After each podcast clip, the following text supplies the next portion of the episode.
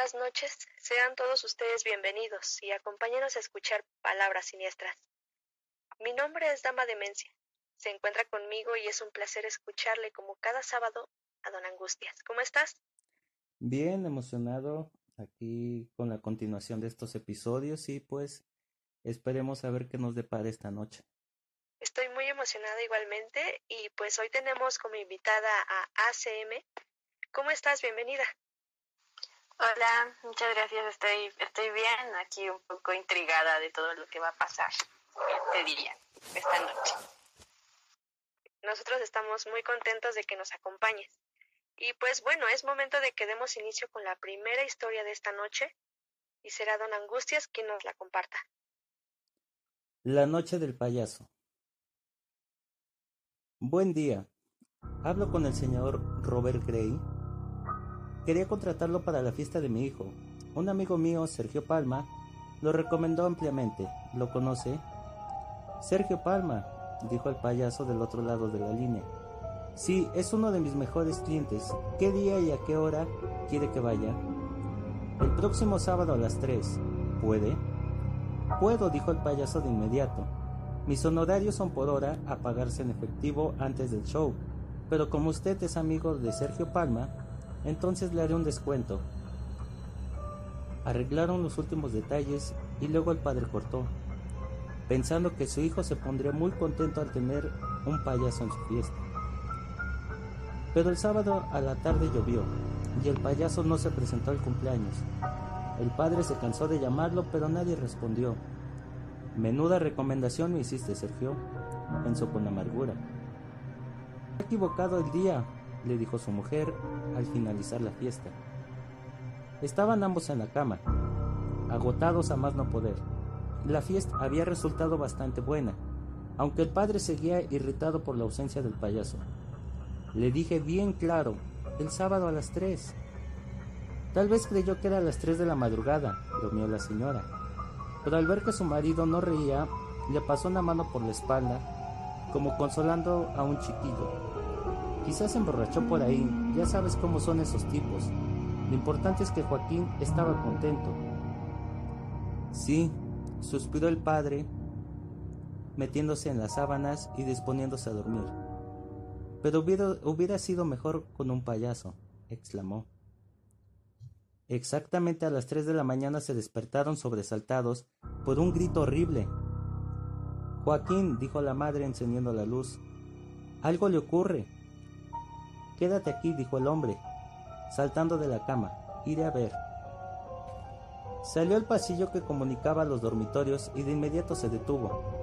Había huellas de barro sobre el suelo, huellas muy grandes como para pertenecer a un hombre normal. Las huellas iban desde la ventana abierta del living hasta el dormitorio de su hijo. El payaso, pensó el padre horrorizado. De verdad creyó que era a las tres de la madrugada. Y entonces, sin saber por qué, recordó algo relacionado con Sergio Palma, el amigo del trabajo que le había recomendado al payaso. Sergio tenía dos hijos, pero uno de ellos había muerto hace mucho, en circunstancias muy escalofriantes. Nunca había hablado del tema con él, por motivos más que obvios, pero algo sabía por los periódicos. El chico había aparecido muerto, decapitado. Luego de varios días de búsqueda intensa, le habían cortado la cabeza y sus ojos estaban clavados en un árbol. Desde entonces, Sergio se había vuelto silencioso, aunque nunca había perdido la amabilidad ni su compromiso con el trabajo.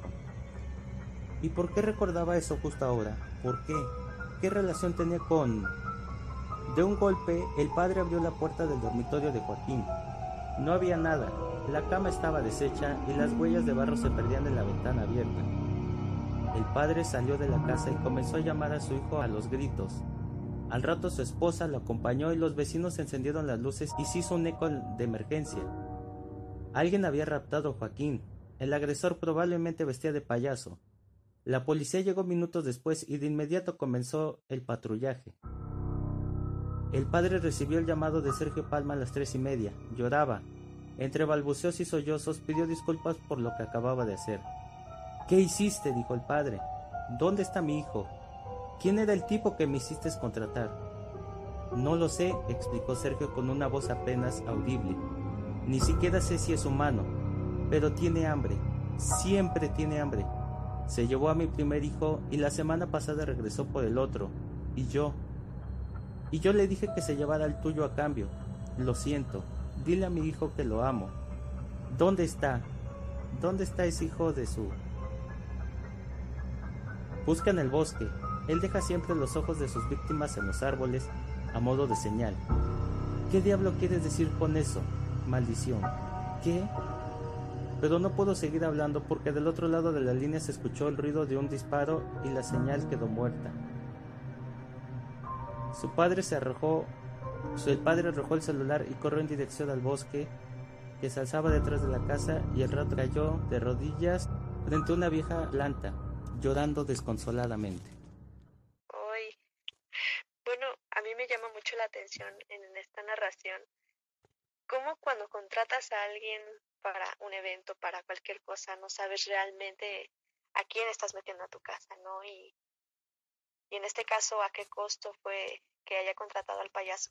¿Qué opinan ustedes? Bueno, al menos yo que me dedico a, a contratar gente para eventos, pues nunca sabes con certeza con qué gente estás interactuando y pues luego sí te puedes llevar varias sorpresas. Entonces, no sé, como que esta narración me llegó mucho porque justo pues ahorita lo que estoy haciendo más es buscando gente para contratar. ¿Tú qué dices, Ana Angustia? Yo creo que lamentablemente lo decíamos eh, en la temporada pasada, muchas veces es el mismo caso de que muchas veces no sabemos a quién, eh, en qué lugar estamos, eh, qué haya sucedido en ese lugar y nos ocurre lo mismo con las personas. Eh, en mi pueblo dicen, caras vemos, intenciones no sabemos. Tal vez con otras palabras, pero el significado podría ser el mismo. Entonces, pues siempre hay que tener cuidado. Ya lo decía un gran actor eh, colombiano, el diablo es puerco, muy puerco. Referencia de Betty la Fea. Referencia no pagada y prefiero no decir más porque este derechos de autor. sí, es cierto. Oigan, yo les tengo un dato paranormal que quiero compartirles y bueno, en algunas culturas se dice que los fantasmas pueden ver el futuro y utilizan tus sueños como premoniciones o advertirte cuando algo malo va a pasar. Pasando a otro tema, hay una segunda narración y esta vez será ACM quien nos la comparta. Sí, claro, pues bueno, pues esta narración se llama Terror en la tele. Que voy a comenzar. Pónganse cómodos todos. Durante la madrugada, el cuarto de Estefanía se iluminó de pronto. La televisión se había encendido sola. Estefanía despertó y enseguida se sentó a medias en la cama, algo confundida, con todo el que estaba despertando, pues estaba despertando de un sueño profundo.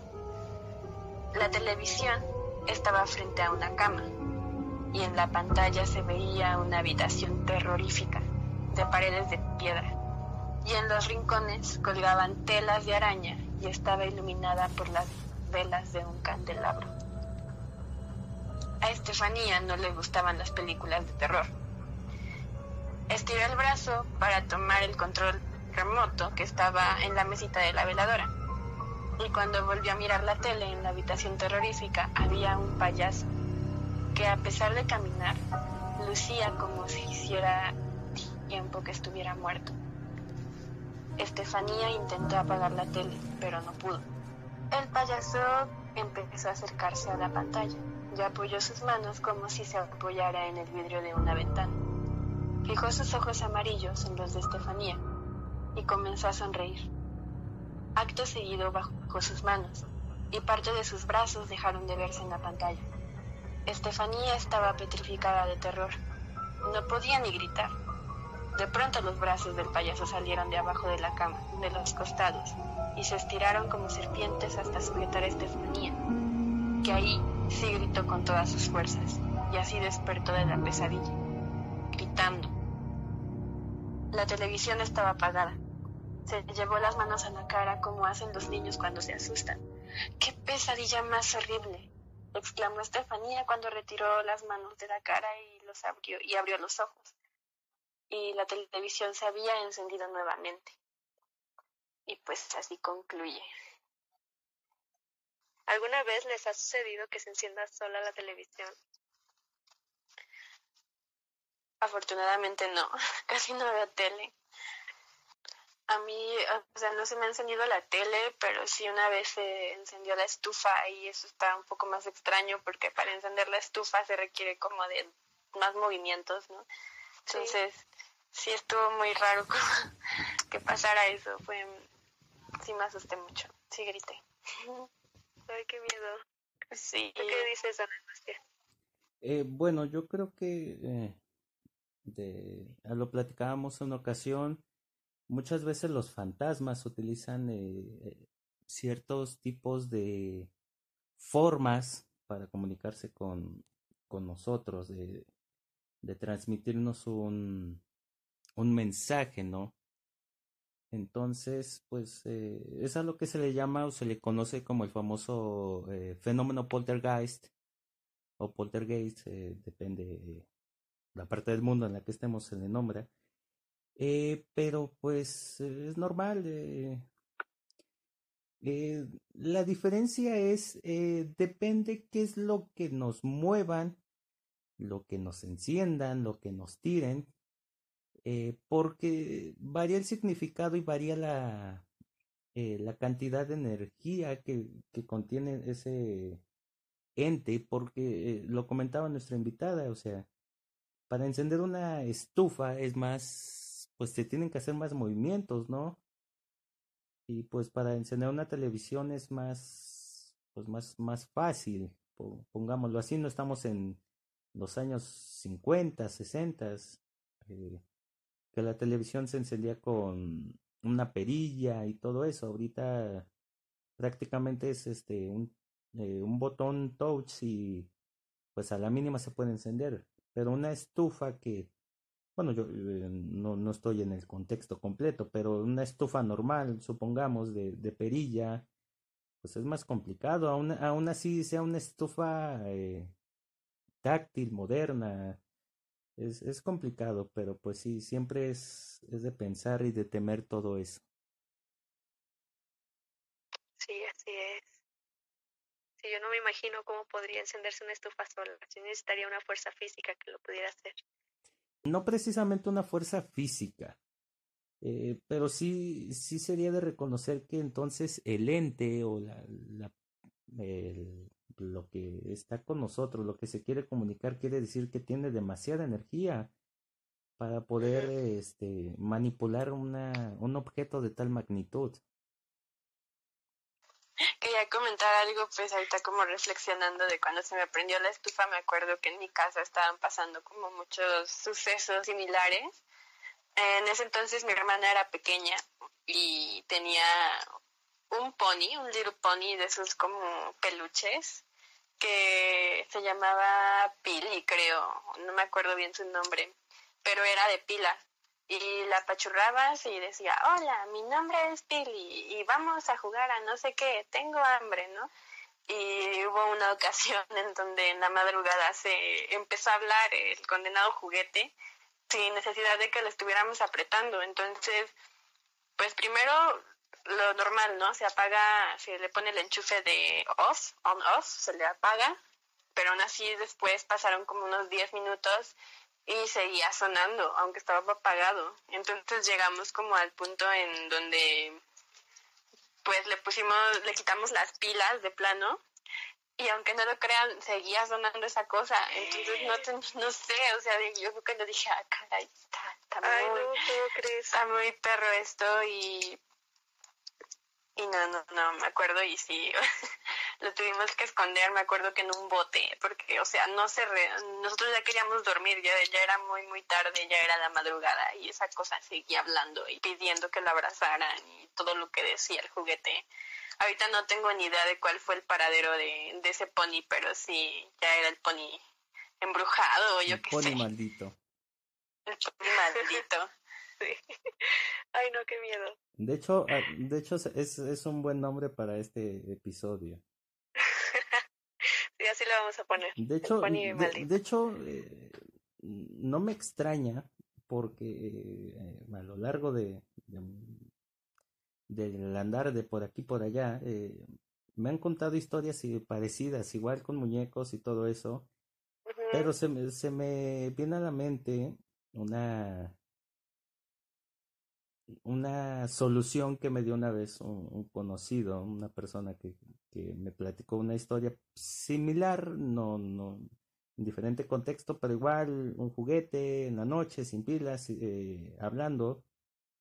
Y él me decía, este, bueno, yo le pregunté, bueno, ¿y qué hiciste para solucionar esto?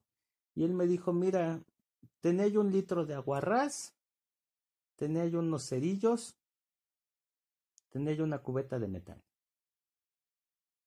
Dice, coloqué la cubeta, metí el muñeco, eché el aguarrás, eché el cerillo. Dice, y ya después ya no supe qué pasó. Le digo, bueno, tal vez eso fue el mismo paradero que le quedó al pony maldito. Tal vez. Sí, la verdad no sé qué paradero tuvo ese pony maldito, pero pero sí creo que no sé si mi mamá lo regaló o, o lo tiró a la basura, no, no sé qué pasó ahí, pero, pero creo que ese fue como el suceso más fuerte y cuando se deshicieron del pony o simplemente desapareció, se, se calmó mucho las cosas en la casa, porque también en ese entonces mi hermana, que insisto era todavía un poco pequeña, estaba padeciendo de terrores nocturnos así horribles. Ahorita me estoy como acordando, ¿no? Y era así de que de repente en la noche, en específico entre las 12 y la 1 de la mañana, empezaba a llorar así horrible, horrible, horrible, como, como si le hubiera pasado algo. Y, y nosotros teníamos que ir corriendo a calmarla y que reaccionara, que despertara como de esa pesadilla, así como la de Estefanía. Y, eh, y después al siguiente día no se acordaba que lo que había hecho, no se acordaba que, que había gritado, que había llorado, que había sudado mucho y si nos sacábamos mucho de onda. Estaba muy, muy dentro del asunto. Sí fue un tiempecito, como un mes o dos meses que, que padeció eso y después, no sé, se fue. se quitó de repente, o sea, no tengo como certeza en qué momento también ella se calmó en eso. Bueno, eh, puede ser muy... Pueden existir muchísimas respuestas a eso, pero este... Pues sí, desafortunadamente las... Mm, ¿Cómo decirlo?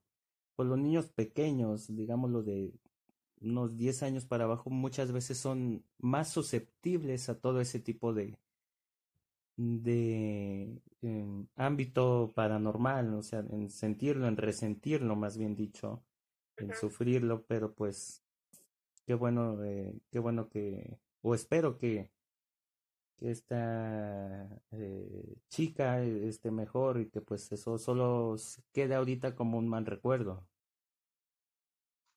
Pues sí, ahorita ya todo está súper bien y lo chistoso es que lo había olvidado por completo y hasta apenas como que estoy recordando y como uniendo las piezas del rompecabezas de todo lo que pasaba en ese momento. Pero sí, ahorita estamos bien, está todo tranqui, pero pues sí pasaban esas cosas. Don Angustias, eh, en este momento toca escuchar tu anécdota. ¿Quisieras compartirnos?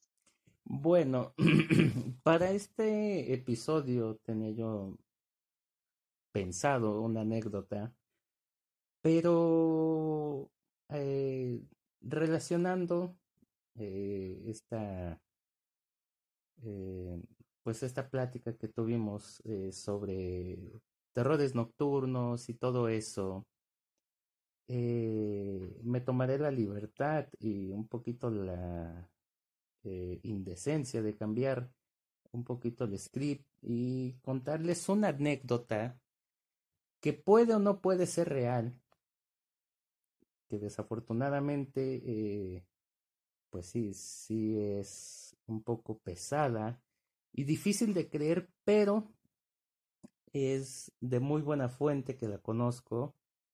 Y la anécdota es así. Eh, era un, un, niño, tenía aproximadamente unos 7, 8 años.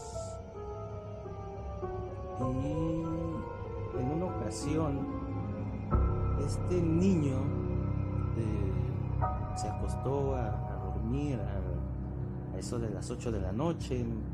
No creo que si no mal recuerdo, este no me no era más tarde. Y dicen que este niño eh, tenía la costumbre de dormir pegado a la pared.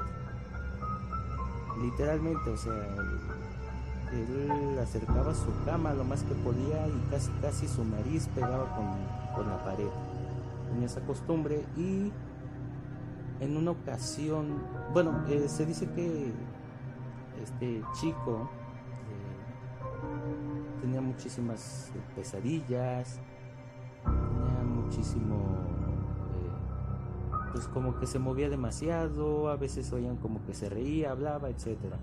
Pero la familia nunca le tomó importancia porque decían, pues es que es un niño, eh, así son, etcétera. Y, y, resultó que un día detonó todo este asunto cuando este niño se levanta gritando, bueno, no se levanta, se impulsa como queriéndose sentar en la cama, gritando, sollozando, eh, dicen que desgarrándose eh, casi eh, los brazos, porque, y cito en palabras de este niño, le estaban cayendo víboras del techo encima. Según este chico, del cual no, revelaré el nombre, eh, él sentía, veía, eh, podía oler eh, cómo las víboras le caían encima. cuando yo le pregunté qué tipo de víboras eran, él, me pudo describir una infinidad bueno, no una infinidad, pero sí una buena cantidad de, especies de víboras que yo creo que muchas de ellas no existen ni siquiera en el país.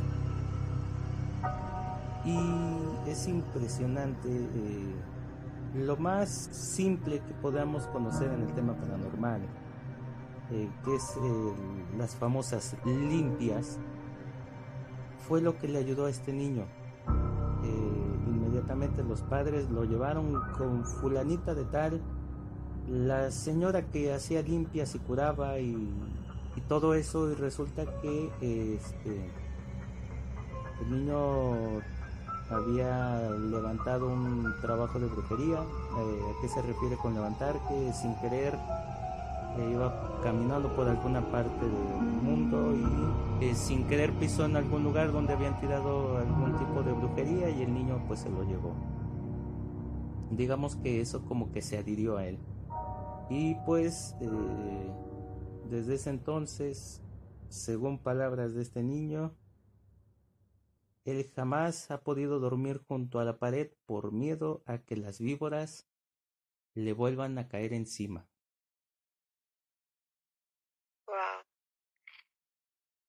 Oye, no sabía eso de que si pisabas por error algo de brujería se te podía pegar.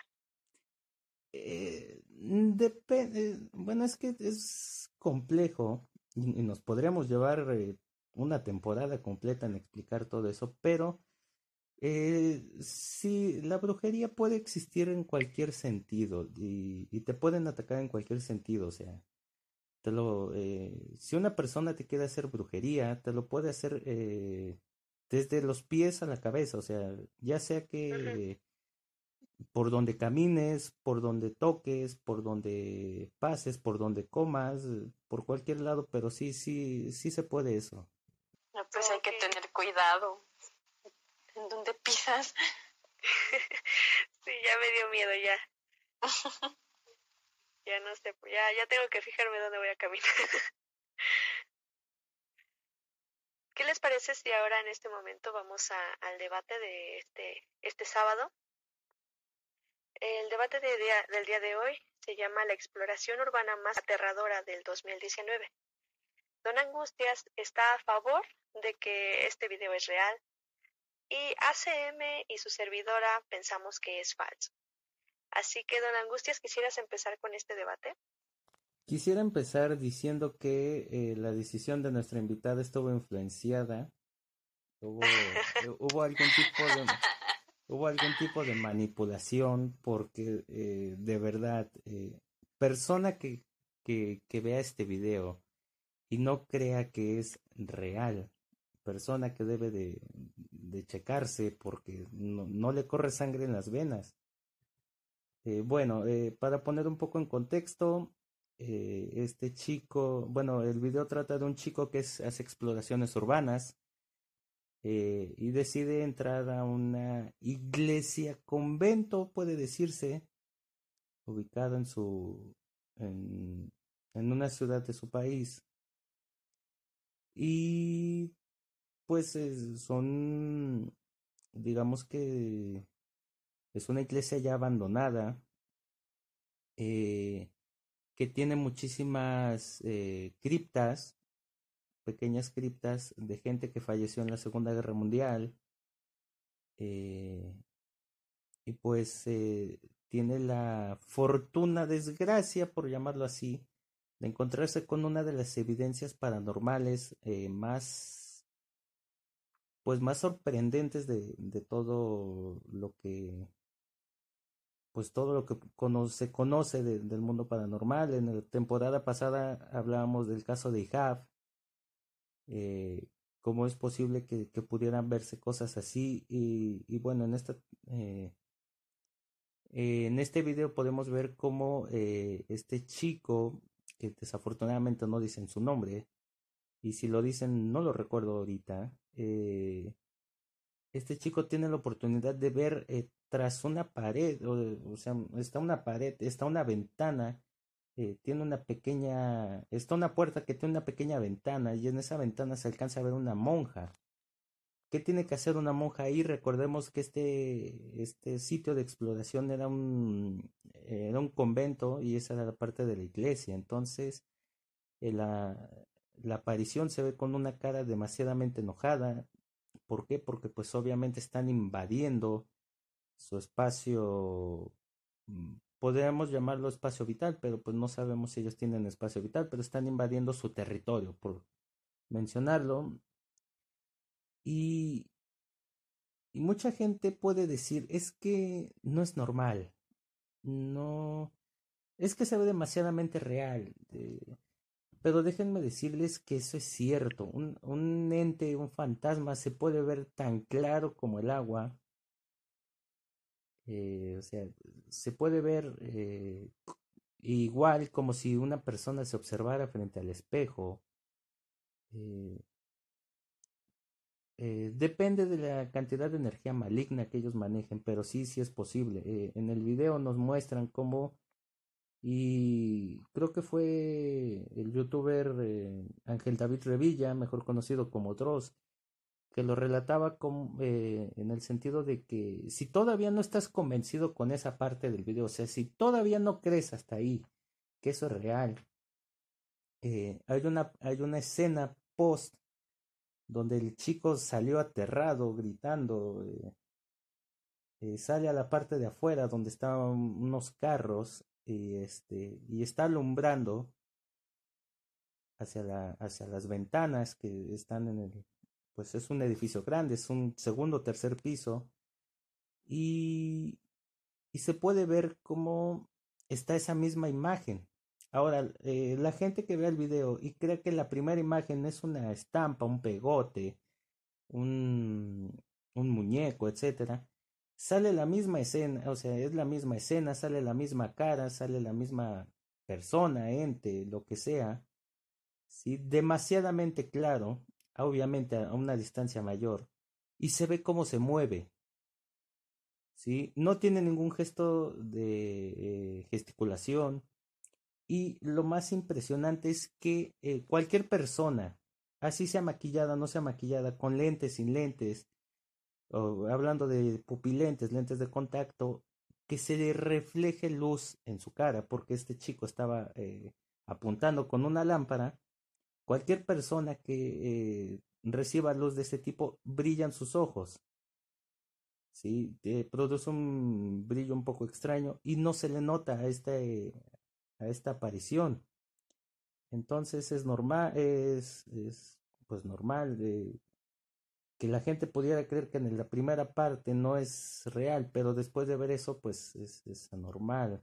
Ahora, eh, por último, nos muestran cómo este, desde el principio, o sea, cuando el, chico estaba haciendo como el scouting, una escena donde eh, hay algo vestido de la misma forma, no se le alcanza a ver la cara, pero de, de la misma forma, que está parado en la parte de, del techo de, de este convento, que para ser una persona, sí, que podríamos decir es que es una persona que está ahí parada, para darle más eh, realismo al video, eh, pues yo creo que necesitaría ser una persona que supiera volar, porque para poderse parar en esa parte, desaparecer en esa velocidad y arriesgarse a una caída de unos 6, 7 metros, caída franca y libre, estaría muy pesado. Entonces, esa es la razón por la que yo creo que es eh, verdad este video. Y pues no sé ustedes qué tengan que decir. Me parece que es un espacio en el que tienen fácil acceso. Mm, entonces eso podría darme indicio a que podrían haber personas más acompañándolo. Eh, cuando se da la vuelta y observa a la monja en la ventana, podría decir que, que simplemente se ve una persona maquillada, o sea, yo sí la veo como una persona maquillada. Y pues este chico corre despavorido, pero pues si se supone que es un explorador que ha estado haciendo varias investigaciones, varias exploraciones, pues no lo sé, a mi punto de vista podría eh, investigar más a fondo, tal vez no quedarse en este espacio, pero pero simplemente lo que hace es darse la vuelta e huir y huir. Entonces no no se me hace un algo lógico. Y lo que dice sobre que alumbra y no le brillan los ojos, etcétera, es una luz que está alumbrando todo el espacio, todo el edificio, pero no está alumbrándolo como tal a, a, a esa persona que se asoma por la ventana. Entonces no es tan fácil que, que, que haga ese reflejo de luz. A mi parecer, como eh, repito, como es un espacio de fácil acceso, por lo que veo, podrían haber más personas ahí acompañándolo para poder hacer ese video. No sé qué quiera agregar y comentar ACM. Pues sí, como apoyando a mi compañera, pues yo estudio arte dramático y estoy en terminal de dirección y me encanta montar escenarios. Entonces, si lo ponemos en una perspectiva de dirección, eh, como pensando qué hubiera hecho yo como para ver que todo esto se viera real, eh, coincido con eso, o sea, hay muchísimos trucos, muchísimas estrategias. bueno, yo siento que hay como más personas detrás que bien organizadas, que bien dirigidas, si lo planteamos como si fuera una puesta en escena, este, pues causa esta ficción a tal grado que se confunde con algo real, pero para mí es completamente ficcional. Para, no sé, este es un video bueno que tal vez sí como da miedo y todo, pero lo estoy viendo como en un ámbito de ficción. No, no puedo verlo como algo real porque, insisto, sí se ven como esos detalles que uno con el tiempo pues va como va como pues dándose cuenta, ¿no? Ah, y entonces aquí, este, como dice, puso a, estaba ya lista una persona con maquillaje para hacer la monja. Y no sé, también la calidad del video favorece, a pesar de que no, es la mejor, e, eso en definitiva favorece a que se pueda distorsionar muchísimo más todo y sea un poco confuso el observar las imágenes y así. De entrada, si es un espacio abandonado, no hay ese tipo de iluminación. Yo puedo como asegurar y reafirmar que en definitiva metieron por ahí unos reflectores este estratégicamente unas calles quizá para que se viera como si que está entre un ámbito oscuro, pero se pudiera ver justo una iluminación proyectada para que se evitaran ese tipo de errores como los de los ojos al reflejar cuando se pone la luz del teléfono o no sé con qué estaba grabando el chico, pero pues si está grabando con teléfono o pues si no llevas un buen equipo, un sistema de iluminación a una casa abandonada donde ni siquiera hay luz, pues la calidad del video no va a ser buena, aunque lleves la mejor cámara del mundo, al menos que tu cámara sea de esas que, que se pueden ver en la oscuridad, pero no es el caso. Bueno, utilizando mi sublime derecho de réplica, eh, puedo decir que eh, desafortunadamente ese es un gran detalle. Algo que nos ocurre mucho eh, a todas las personas es que en ocasiones tomamos ese tipo de, de hechos con un poco de estigma. ¿A qué me refiero? A que le restamos la importancia a las cosas eh, porque nosotros sabemos cómo hacer ciertas cosas parecidas. Pero pues yo me, me quedo en, mi postura de que eh, es real porque me ha tocado vivir situaciones parecidas. Eh, yo no me dedico a, crear obras ni nada. jamás he tenido la intención de de ese tipo y me ha tocado vivir situaciones muy parecidas que de verdad eh, no creo que ni los grandes productores eh, podrían crearlas así de tan bien. Y pues bueno que sea la gente la que decida pues si es real o no. Así es. Y pues bueno con esto concluimos el debate. Ya será la, la gente que nos escucha quien decida si ¿quién, quién ganó? Aunque bueno, don, Angustia seguro dice que, que él ganó. Como siempre. no es real, amigos, no es real. Pero don Angustias, dinos qué más sigue en este episodio.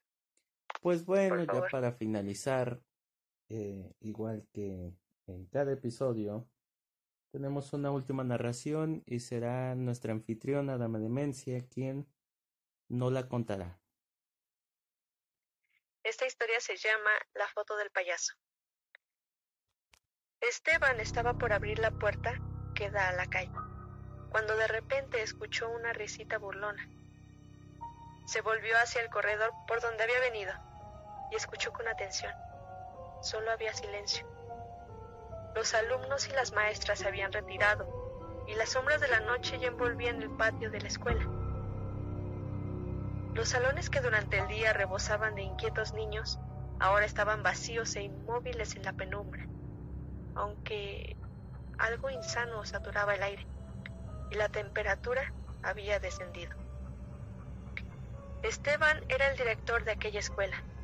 Aunque ahora no escuchaba nada, estaba seguro de haber oído una risita disimulada, como de alguien que se burla a, espaldas de uno.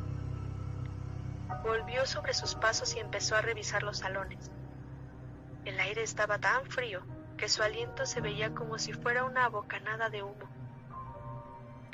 Llegaba al final del corredor cuando desde el último salón brotó el estruendo de una carcajada, y Esteban se estremeció al reconocerla.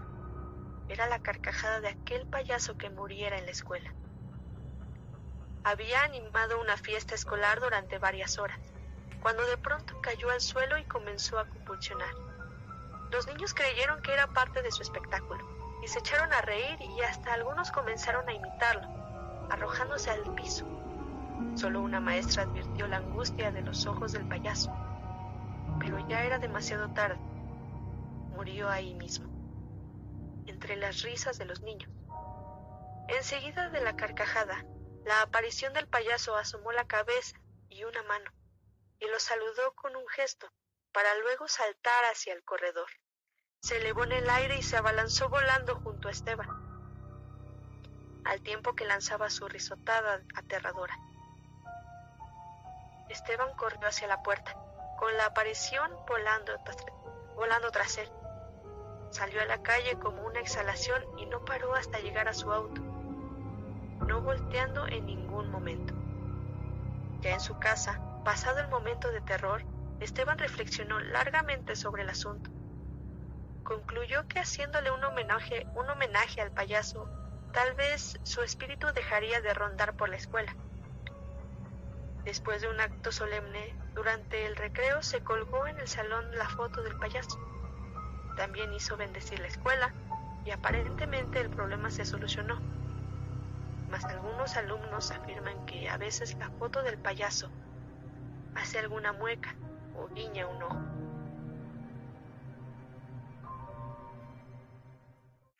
Interesante porque son situaciones que llegan a ocurrir. Que me pareció interesante la parte donde, donde dice que una solución que encontró fue hacerle un homenaje, ¿no? Que a lo mejor en algún momento se sintió el payaso humillado. Que no, humillado, que no, no de la mejor manera, no sé. Y pues por alguna razón o por esa razón se quedó ahí, ¿no? Su energía. Bueno, recordemos, bueno, no, no, no recordemos, no sé, no estoy seguro de que lo haya yo comentado en la temporada pasada, pero eh, se dice que eh, una eh, persona que muere, el espíritu de una persona que muere en una situación no muy agradable, solamente se queda durante siete días en el lugar en el que murió. supongamos, esta persona, este payaso falleció en la escuela, se queda durante siete días y si no llega a trascender, eh, depende de cómo haya sido su muerte, todo el contexto. Se dice que esa persona se puede quedar de por vida ahí, o sea, de, para toda la eternidad, o eh, se va a vagar hacia otra parte. Eh, digamos que anda penando como por, no sé, en otros lugares, en otros lados, ahí donde se dice, donde se puede decir que, por ejemplo, la llorona la escuchan en muchísimas partes del mundo o al menos en Latinoamérica eh, la escuchan en muchísimas partes. Eh, pero pues sí, eh, eso puede ser un gran, esa solución que pensó este personaje, puede haber sido una, una buena respuesta porque tal vez el, el payaso no recibió los aplausos, ese, esa retribución que, que todos los artistas esperan. Ese aplauso, no lo pudo recibir y pues cuando eh, le dieron el reconocimiento y su foto, pues eh, fue una forma en la que lograron que él trascendiera porque pues ya no, ya estaba completo, ya, ya había recibido su aplauso, su reconocimiento por ese homenaje por eh, haber hecho pues entregado la vida después de durante un acto. Sí literal, ¿no? Entregar todo en el escenario, en este caso, pues en esa escuela. Pues bueno, ha sido un, episodio muy interesante y ha llegado el momento de despedirlo. De, y pues bueno, quiero agradecerle a Don Angustias, a ti y a CM por habernos acompañado y a todas las personas que, que se quedaron hasta este momento a escucharnos. Eh, gracias, Don Angustias. No, pues a ustedes, eh, quiero hacerle la invitación a, nuestra invitada, valga la rebusnancia, a CM, eh, de que nos acompañe en, un, en otro episodio para ver si en, esto, en esa ocasión sí puedo eh, lograr eh, convencerla de que alguno de los videos que se recopilan es real. Sí, claro, yo encantada. Bueno, pero esta vez trataré de, convencerla aún todavía más. Muchas gracias. En eso queda claro de que este, estuvo influenciada la decisión de que fuera, en, estuviera en tu equipo, pero bueno. Pues bueno, nos vemos el próximo sábado aquí en Palabras Siniestras.